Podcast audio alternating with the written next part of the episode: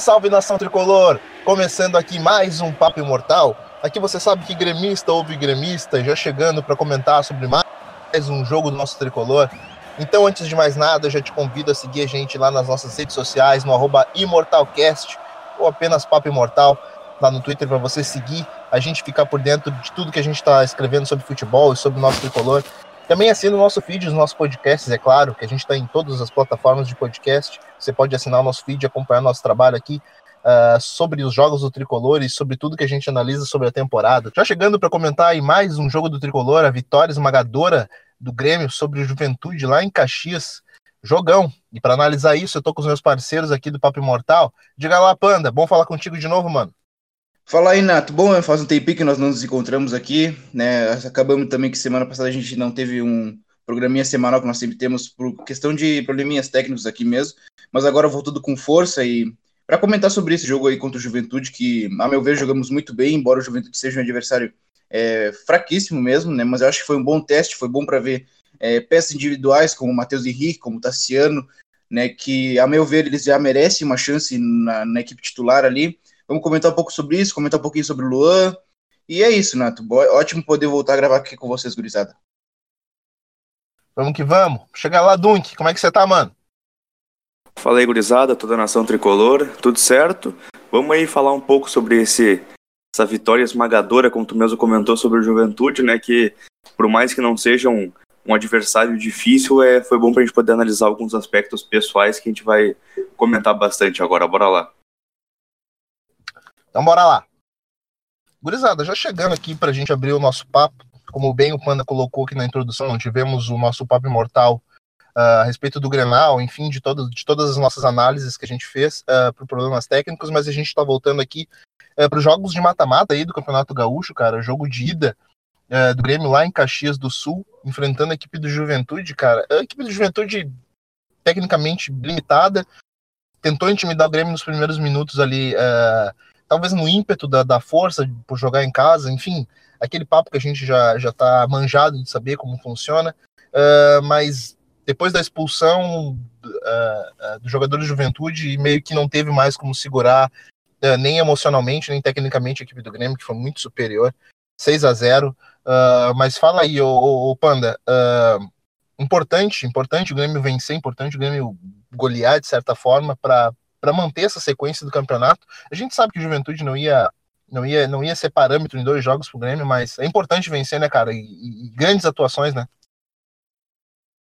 Com certeza, é sempre importante vencer, ainda mais depois de é, um início na Libertadores um pouco complicado, né? Então é bom essa vitória para retomar a confiança no grupo. Ótimo esses dois gols do Luan para que ele consiga colocar a cabeça no lugar e conseguir retomar o futebol dele que encantou toda a América né? Ele que fez um segundo tempo, na verdade, um jogo inteiro é, magnífico, ao meu ver. Ele se movimentou muito bem, conseguiu abrir vários espaços. No primeiro tempo ficou um pouco mais escondido, justamente por causa que ele estava abrindo espaços para que outros jogadores, como o PP, como o próprio Tassiano, como o André, pudessem aparecer. E aí no segundo ele conseguiu se impor frente ao Juventude com um a menos e conseguiu ditar o ritmo do jogo, armar as jogadas. Então é muito bom essa vitória para é, o Grêmio retomar confiança né, e se consolidar como na verdade sempre esteve como favorito ao título do Gaúcho, né? Mas agora consolidar né, um estilo de jogo, né? Uh, talvez algumas novas formas de chegar a esse estilo de jogo, né? É uma coisa que eu pude perceber foi uma, claro que a Juventude com a menos, mas foi uma fluidez posicional muito interessante no meio do Grêmio, né? Se a gente for, for observar, o Grêmio ele fez um quadrado no meio campo. Se tu for pegar talvez e nos lances do jogo, tu vai perceber que o Grêmio ele atacava com os dois volantes, Michael, Matheus Henrique, o Luan e no primeiro tempo o Tassiano de meias, e o PP e o André de atacante. Então é uma coisa bem nos 90, é bem brasileiro. Que baita jogo do Tassiano, né, cara? ah, sim, Tassiano é outros 500. Tassiano, ele, a meu ver, ele já merece um lugar no time titular. Ali, partindo daquele, daquela, daquela ponta direita do Marinho, mas caindo por dentro para armar, assim como foi hoje, né? Como eu falei, o Grêmio utilizando um quadrado no meio-campo teve dois meias armadores com o Lua e o Tassiano, e assim o time ele conseguiu rodar a bola muito bem, trocou de posição, fez várias flutuações e conseguiu uh, empurrar o Juventude para o seu campo. É esse o caminho do Grêmio. O Renato está evoluindo taticamente, isso é importante frisar, que o Grêmio não é uma equipe uh, estática, vamos dizer assim, né? Tu vê que o Grêmio se movimenta toda hora com jogadores velozes, com jogadores uh, que têm uma noção tática muito boa, e nisso o Tassiano está se destacando por justamente conseguir se movimentar bem e acrescentar uh, novas uh, nuances táticas à, à, equipe do Grêmio. E aí, Dom, o que, que tu enxergou aí desse jogo do Grêmio, cara? Uma vitória importante do Grêmio aí que praticamente já matou o jogo de volta. Vai ser só para cumprir tabela aqui em Porto Alegre. Uh, mas importante essa vitória do Grêmio, né, cara? O que, que, que tu fez de avaliação aí, Duque? É, o jogo de volta agora vai ser só pra, dizer que a gente jogou mesmo, né? É jogo pra, pra colocar aí jogadores que a gente não tá acostumado a ver, é, dar uma chance para Darlan jogar, que entrou, fez uma boa partida já, ter mais uma oportunidade, outros jogadores que não são tão prestigiados no elenco.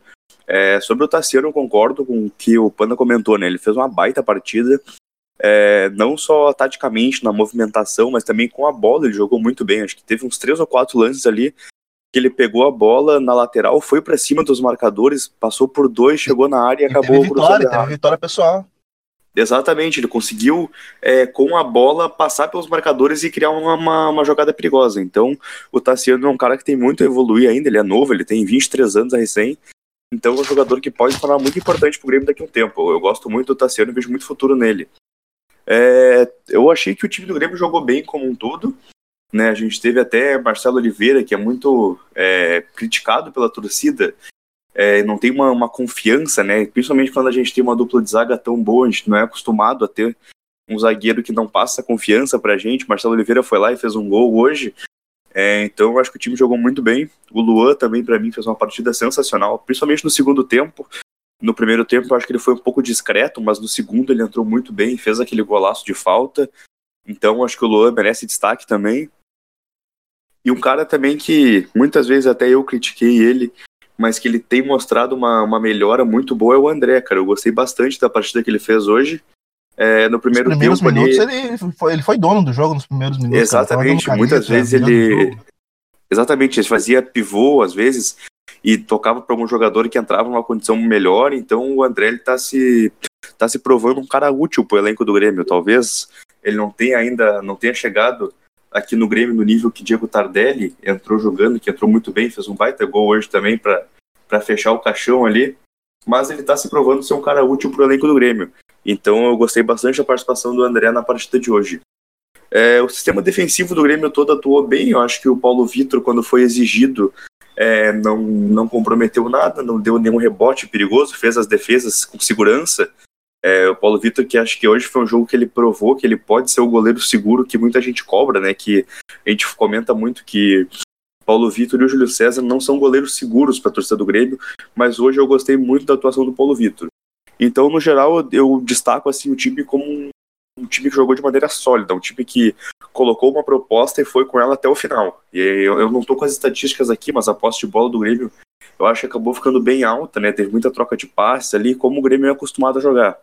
Então é, eu, eu, eu friso assim, se fosse fazer um comentário, eu diria que o Grêmio jogou uma partida muito boa e teve uma, uma vitória merecida, e agora esse jogo de quinta-feira é para cumprir tabela e o foco agora tem que ser na, na Libertadores, que a gente precisa vencer lá, que lá tá um pouco mais complicado que o Galchão. É claro que certas coisas, a, a gurizada, uh, passam muito pela fragilidade do Juventude, né? A gente sabia que, que que, que o Juventude ele, ele conseguiu se classificar, mas é, passava um pouco pela fragilidade dele como, como time mesmo. Uh, vide, vide isso uh, no segundo tempo, o, o Portalupe enlouqueceu, cara. No meu, no meu ver, ele colocou, ele começou a empilhar atacantes ali. Ô, Panda. E, cara, e, e, e, deu certo, deu certo. O Grêmio começou a deslanchar, fazer gols. Em dado momento em campo, cara, eu consegui ver uma equipe com Luan, Viseu, Tardelli, Alisson, cara, e André. Cara, o Renato usou todas as possibilidades de ataque praticamente que ele tinha ali de jogadores, cara. Que, que, que movimentação foi essa, Panda? O que, que você viu ali naquele segundo tempo, cara? Renato saiu da casinha, colocou todo. Virou, virou meio time de atacantes, cara.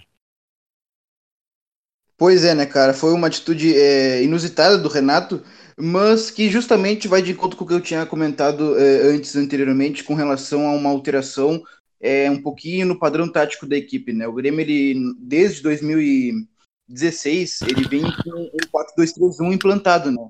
Com os dois pontos, com um armador centralizado que antes era o Douglas e depois virou o Luan, e um centroavante. Hoje, especialmente, e nos outros jogos um pouquinho anteriormente, nós até comentamos isso, nós temos percebido que os pontas vêm flutuando muito por dentro. Os, os jogadores abertos do Grêmio vêm caindo por dentro para que a movimentação interna libere o corredor para os laterais apoiar. Hoje nós vimos o Cortez quase com um ponta muitas vezes. Claro que o Juventude muito fragilizado não tinha como é, segurar essa movimentação dos laterais, mas isso é uma coisa que já vem desde o início da temporada, que eu já vem percebendo. E hoje, justamente, acho que teve a consolidação dessa mudança um pouco mais estrutural da equipe, com a entrada do Tassiano, né? Uh, e aí eu já vou chegar nessa, nessa questão do segundo tempo. Com um jogador um pouquinho mais, é, um ponto armador, vamos dizer assim, que no primeiro tempo foi o Tassiano, no segundo tempo foi o Alisson, ele pode cair por dentro e liberar o corredor para o lateral avançar, isso é lógica. E aí no segundo tempo nós temos o Alisson e nós temos o Viseu. O Viseu, por ser um centroavante na verdade, nós temos o Viseu e o Tardelli, que eles começam um pouco mais do, do lado esquerdo, caem pelo meio, uh, podem invadir a área.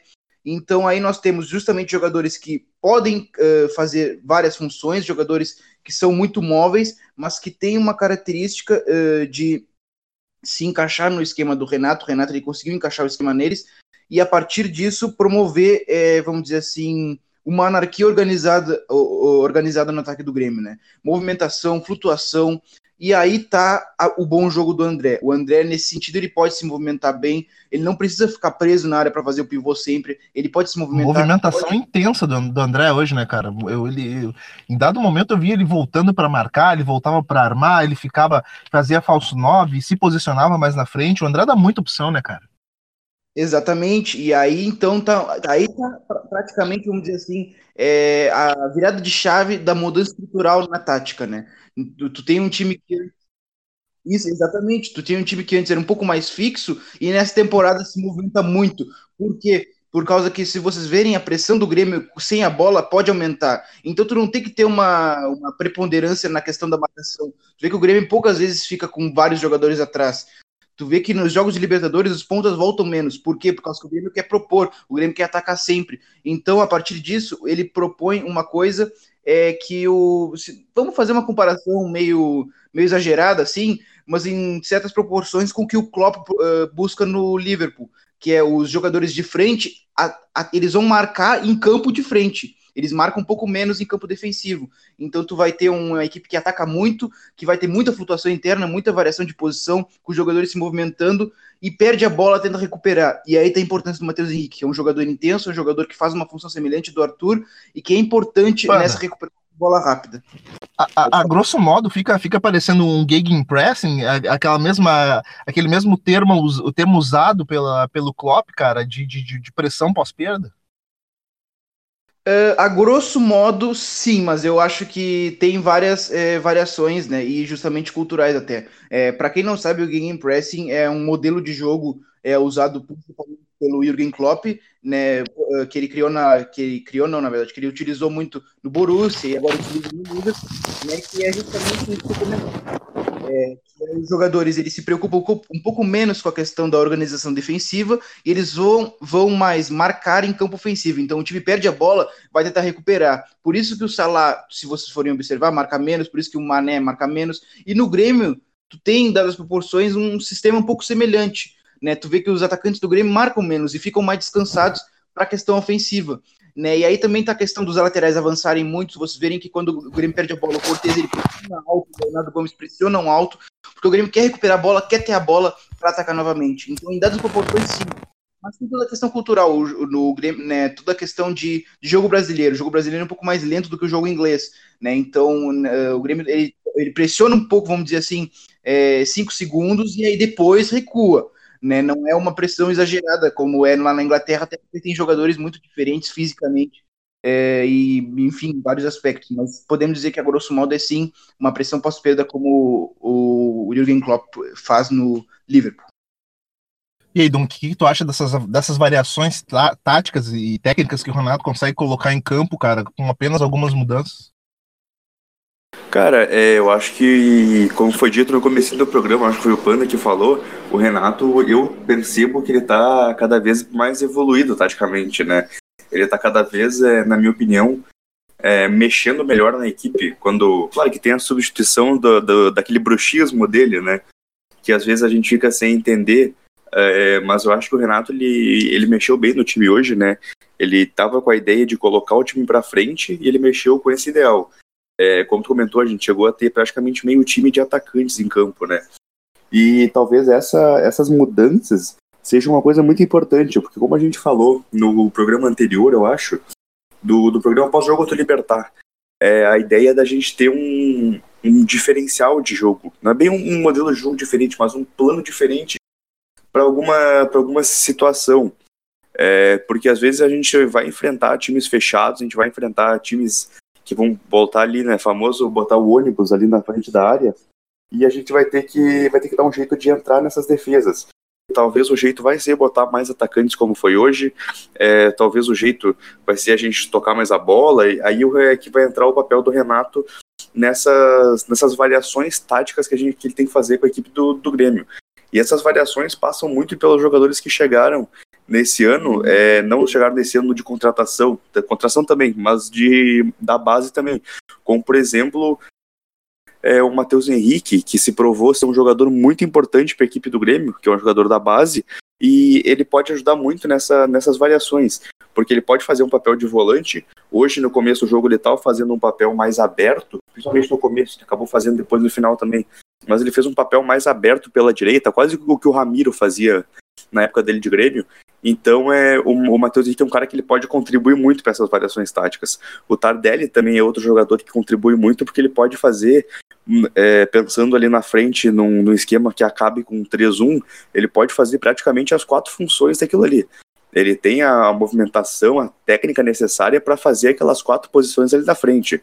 Então, eu acho que o, que o Renato, esse ano, a gente tem um, um elenco muito melhor do que nesses últimos anos de título ali, 16, 17, 18, e, essa, e esse elenco permite o Renato é, testar coisas novas. E agora é a hora de testar, né? Quando o jogo tá, tá 5 a 0 no gauchão, é a hora de testar. No jogo da volta, eu colocaria um time diferente, né? Colocaria jogadores para serem testados. Colocaria o Darlan, colocaria é, Jean-Pierre, que por mais que já se provou, é, é, é bom pegar experiência. Matheus Henrique jogaria. É, então acho que esse jogo da volta pode ser um jogo para a gente ver coisa diferente na equipe do Grêmio, ver, ver gente nova nessa equipe do Grêmio e, e que o Renato acaba pegando a, a, confiança, né, acabe entendendo como é que é o elenco dele para ele conseguir bolar bem essas variações táticas que a gente vê e que podem acabar fazendo a diferença em jogos complicados lá na frente, né, numa, nas fases finais da Libertadores, da Copa do Brasil, talvez essas variações, né, para pegar o adversário é, despreparado podem, podem ser muito, muito importantes lá na frente. Pois é, o, o Mateuzinho, cara, é, a verdade seja dita, é, meu ver, no último Grenal ele foi o homem no Grenal, cara. Ele jogou muita bola no Grenal, vem se provando, vem jogando a cada oportunidade. O, o Mateuzinho, cara, ele é um jogador que para mim ele não baixa de nota 8 nas avaliações que eu faço dos jogadores, enfim. Mas o, o Panda, o Mateuzinho tá pronto, né, cara? Era um cara que a gente passou aí o ano todo, ano todo passado aqui no nosso podcast, uh, dizendo que esse ano ele ia estar tá pronto, esse ano ele ia maturar, esse ano ele ia maturar e, e maturou, né, cara? Tá voando, Mateuzinho. Tá pronto, o Mateuzinho tá pronto. É, desde o ano passado, quem nos acompanha é, já se lembra que eu era um dos maiores defensores da titularidade dele, né? É, Mateuzinho tá, tá mais do que pronto, ele já é, é o, não vou colocar clone por causa do Arthur, mas ele é um jogador muito parecido com o Arthur, como eu comentei, ele proporciona é, uma movimentação tática semelhante do Arthur, para pressionar, para ter a bola e conseguir mar, uh, marcar menos, vamos dizer assim, né? E então ele dita o ritmo da equipe. Ele é um jogador muito pronto e eu discordo do que muitos gremistas comentam que o Grêmio vai ficar uh, um pouco mais vulnerável na, uh, sem a bola com o Mateuzinho, porque justamente com a entrada dele no time, o Grêmio ele pode fazer essa pressão mais alta. Uh, pode, assim que perde a bola, buscar recuperação, porque ele é um jogador muito dinâmico, é um jogador é, muito rápido na, na, tomada de decisão. Então, ele, ele, é a engrenagem do time, ele é o jogador que dá a virada de chave para que a equipe, assim que perde a bola, pressionar. É, semelhante ao que o Arthur fazia, né? Então, eu acho que não, eu não tenho toda essa preocupação. É, talvez em jogos um pouco mais adiante, pela Libertadores, eu pense é, em um outro jogador como o Cícero era para o Grêmio em 2017. Né? É um jogador um pouco mais alto para bolas aéreas, um jogador que possa entrar e dar um balanço no meio de campo defensivo e que possa quem sabe, entrar um pouco mais nessa linha defensiva também, né? Então aí pode, sei lá, uh, uh, colocar talvez o Rômulo uh, ou o Michel junto do time, tu faz como hoje, assim, pô, mantém o Tassiano ou adianta o Mateuzinho, enfim, tu pode fazer variações como o Renato vem fazendo, testando. O próprio Montoya, é, né? O próprio Montoya é um jogador que pode também melhorar essa questão na marcação, né? Mas eu não tenho nenhuma preocupação, eu acho que ele já é, ele, a gente pode fazer uma, uma emulação do Arthur, né? Então, enfim, um jogador pronto e vai e já é, né, o ritmista desse time do Grêmio, o jogador que uh, faz a bola girar, faz o Grêmio ter uh, o volume de jogo adequado para que não fique aquele toque de bola morno, aquele toque de bola é, chato mesmo de, uma, de um lado para o outro, né? É, é o jogador que, que dá a dinâmica necessária para a equipe. Também, cara, tocando nesse ponto, eu gostaria de, de, de, de mencionar também mais um, um grande jogo de Léo Gomes, cara é um jogador que, que ano passado acabou ganhando a titularidade na reta final do, do, da Libertadores e também na reta final do Campeonato Brasileiro. É um jogador que ele está, está se mostrando cada vez mais fundamental nessa equipe do Grêmio. Virou titular, é, é, titular absoluto, consegue fazer linha de fundo, consegue recompor. É um jogador interessante demais, né, Dunk? Ele vai ser fundamental aí a, a, ainda ao, ao longo do, do, nosso tempo aí de, de tanto de Libertadores, Copa do Brasil, todas as grandes competições que a gente tem pela frente, o Léo Gomes vai ser fundamental, né, cara? É, uh, para mim o Léo Gomes, ele, é, desde o ano passado, né, quando ele, podemos dizer que ele meio que, que explodiu é, no, na equipe do Grêmio, né, começou a ser titular em mais partidas, é, revezando mais com o Léo Moura, eu, a gente comentava aqui no, no, no Papel Mortal e também eu já falava lá no meu Twitter também que o Léo Gomes era um cara de muito potencial. E ele está cada vez mais provando que ele tem esse potencial realmente. É, ele fez para mim, ele foi o melhor jogador do, do Grenal, não só pelo gol, mas por toda, toda a partida que ele fez, uma partida muito sólida, muito boa. E hoje também ele fez uma partida muito boa, né, cara? É um jogador que ele, ele consegue acompanhar bem os jogadores de lado. A gente viu no, no Grenal ele fazendo dupla com o Montoya ali pela direita, e o Montoya não é um jogador que ele recompõe muito, mas naquela partida ele acabou fazendo um papel bem importante na recomposição que o Marinho muitas vezes não faz. Então é, ficou uma dupla muito interessante, cara. Eu gostei muito de ver o Léo Gomes e o Montoya pela direita. É, o Léo Gomes é um cara que chega muito bem pro ataque, né? Que tem uma. É, a gente pode falar que ele, ele chega muito bem para chutar em diagonal ao gol, né? Ele toca para o meio e, e, e, sai na frente para receber o passe e chega em diagonal. Muitas vezes ele até deixa de chutar para uma bola que ele poderia finalizar, ele acaba não finalizando. Mas é um jogador que, para mim, é, é, um, é um grande jogador, tem tudo para ser um dos melhores laterais direitos do Brasil em pouco tempo. E eu digo uma coisa aqui: se eu, ah, eu fosse. Eu compacto dessa tua tese, Dunk. É, eu, eu dessa tua tese também, acho que vai ser um jogador extra classe. Se eu fosse o Tite, eu começaria a pensar em preparar ele para 2022. É um cara que tem potencial para pelo menos ser reserva da seleção em 2022. É um cara que eu, que eu defendo, adoro o futebol dele, eu, como jogador gremista, é, é um baita jogador, e eu, eu defendo que talvez fosse interessante começar a preparar ele para 2022, principalmente pensando que lateral direito, não só no Brasil, mas eu acho que no mundo inteiro, é uma, escassez, é uma né, posição escassa, exatamente. Não dá para dizer que a gente não tem uma, uma promessa na lateral direita é, que esteja surgindo por aí. Militão, que faz essa posição, talvez, talvez seja um dos principais expoentes do, do futebol brasileiro atualmente para os futuros.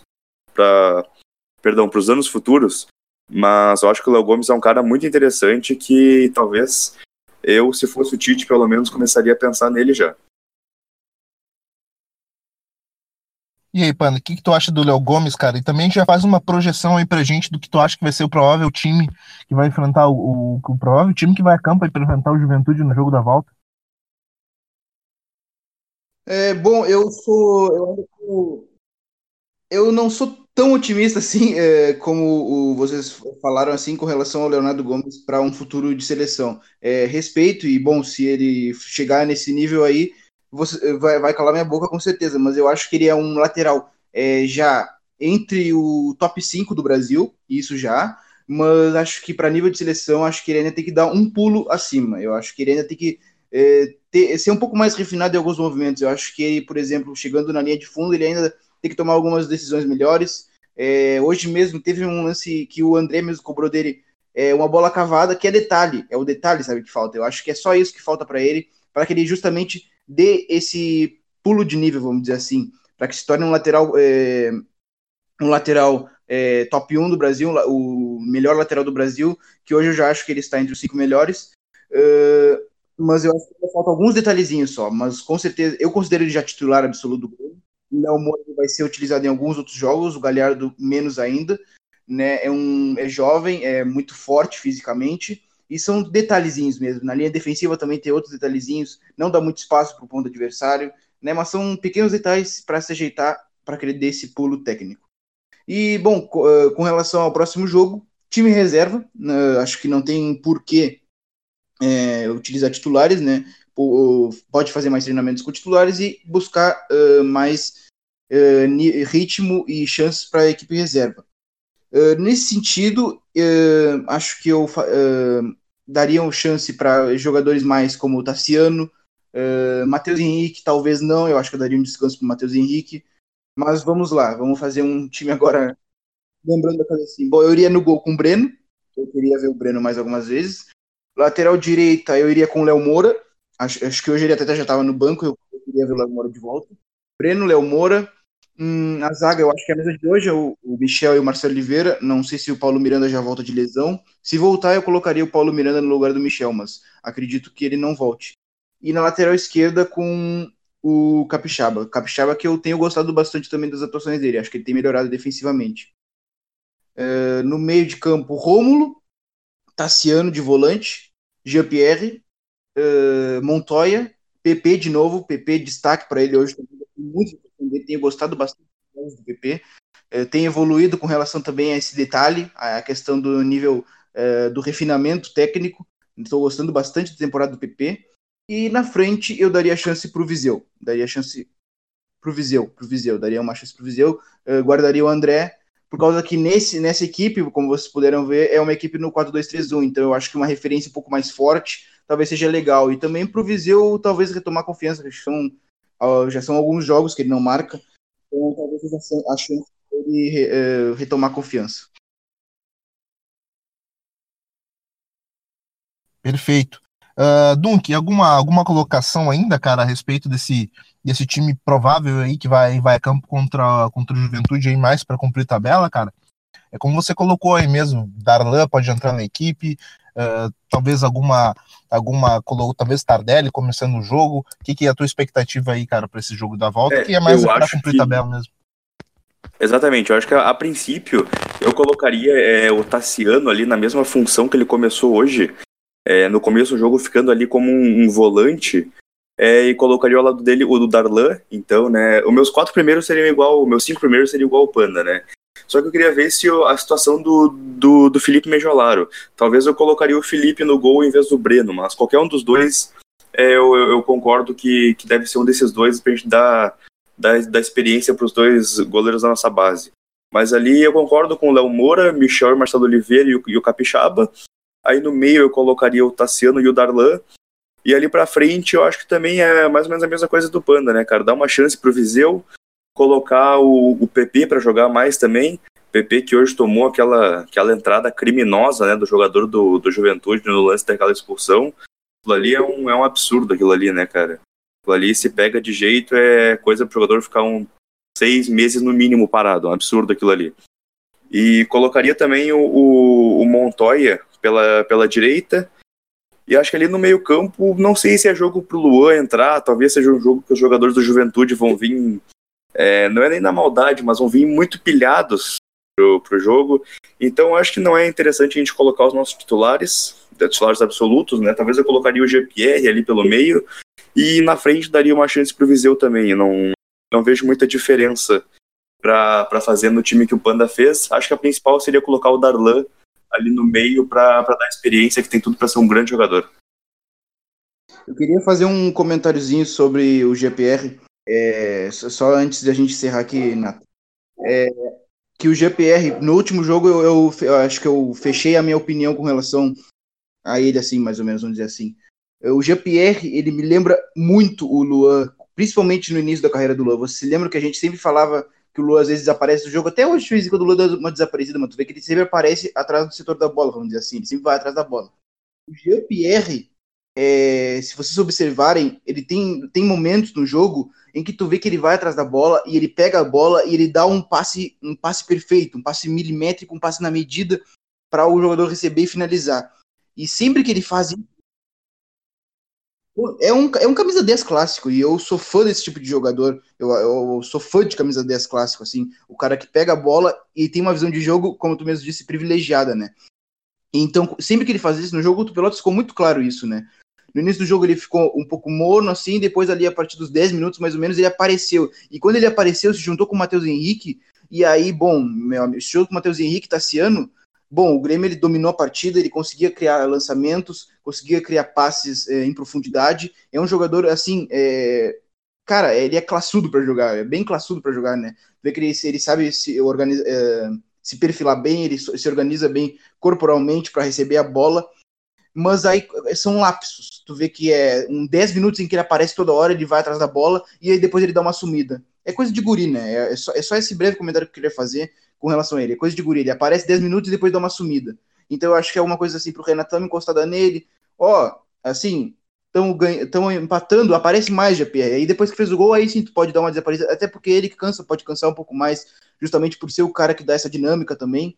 Então eu acho que é só talvez é, é, essa questão é, um pouco psicológica, vamos dizer assim, dele ser um cara, dele ser a referência, porque o GPR ele é muito bom tecnicamente, ele é diferenciado tecnicamente, ele é um cara que, olha, tem nível de Europa e olha, eu vou, eu vou além, cara. O GPR evoluindo com relação a isso, aparecendo mais pro jogo, tem nível de seleção brasileira tranquilamente, por causa que eu, eu sou fã demais do futebol do GPR. É um jogador, como eu disse, classudo e que tem muita qualidade com a bola no pé. Então, assim, é só essa questão dele aparecer um pouquinho mais pro jogo. É só dele vir buscar mais a bola. E nesse sentido, no jogo do Grêmio, é, de movimentação posicional, de não, não ter que ter um jogador sempre na entrelinha, como era o Luan um pouco antes, Bom, o GPR pode desempenhar essa função com tranquilidade, semelhante ao que o Douglas era em 2016. É só esse comentário que eu queria fazer. Pô, assina embaixo aí, cara, do teu comentário, Panda, porque eu também acho o Jean-Pierre um jogador eh, fora da curva com relação a, a, limpar o jogo, cara. Eu acho que ele tem uma visão de jogo que o Paulo Henrique Ganso tinha quando, quando começou. Ele me lembrava esse jogador de, de, de dominar a bola e achar um jogador na, no espaço, achar um jogador na profundidade. Eu acho e eu acho isso incrível nele, cara. Mas isso já fica para os próximos programas do nosso Papo Imortal. Aqui você sabe que a gente sempre vai, vai comentar os jogos do Tricolor e sempre trazer nossos pontos de vista a respeito das coisas que estão acontecendo aí no ano do nosso Tricolor. Já te convidando novamente a seguir a gente lá no nosso Twitter, no arroba ImortalCast onde a gente está voltando com tudo, colocando nossas trades, comentando nossos comentários, colocando nossas impressões aí sobre os jogos do Tricolor e muito mais. Então não deixe de seguir a gente lá no nosso Twitter e também seguir a gente aqui no nosso feed, para gente, para você poder ficar por dentro aí dos nossos podcasts sempre que a gente postar lá, certo? Panda, meu parceiro, quem quiser te seguir nas redes sociais, faz o que, meu amigo?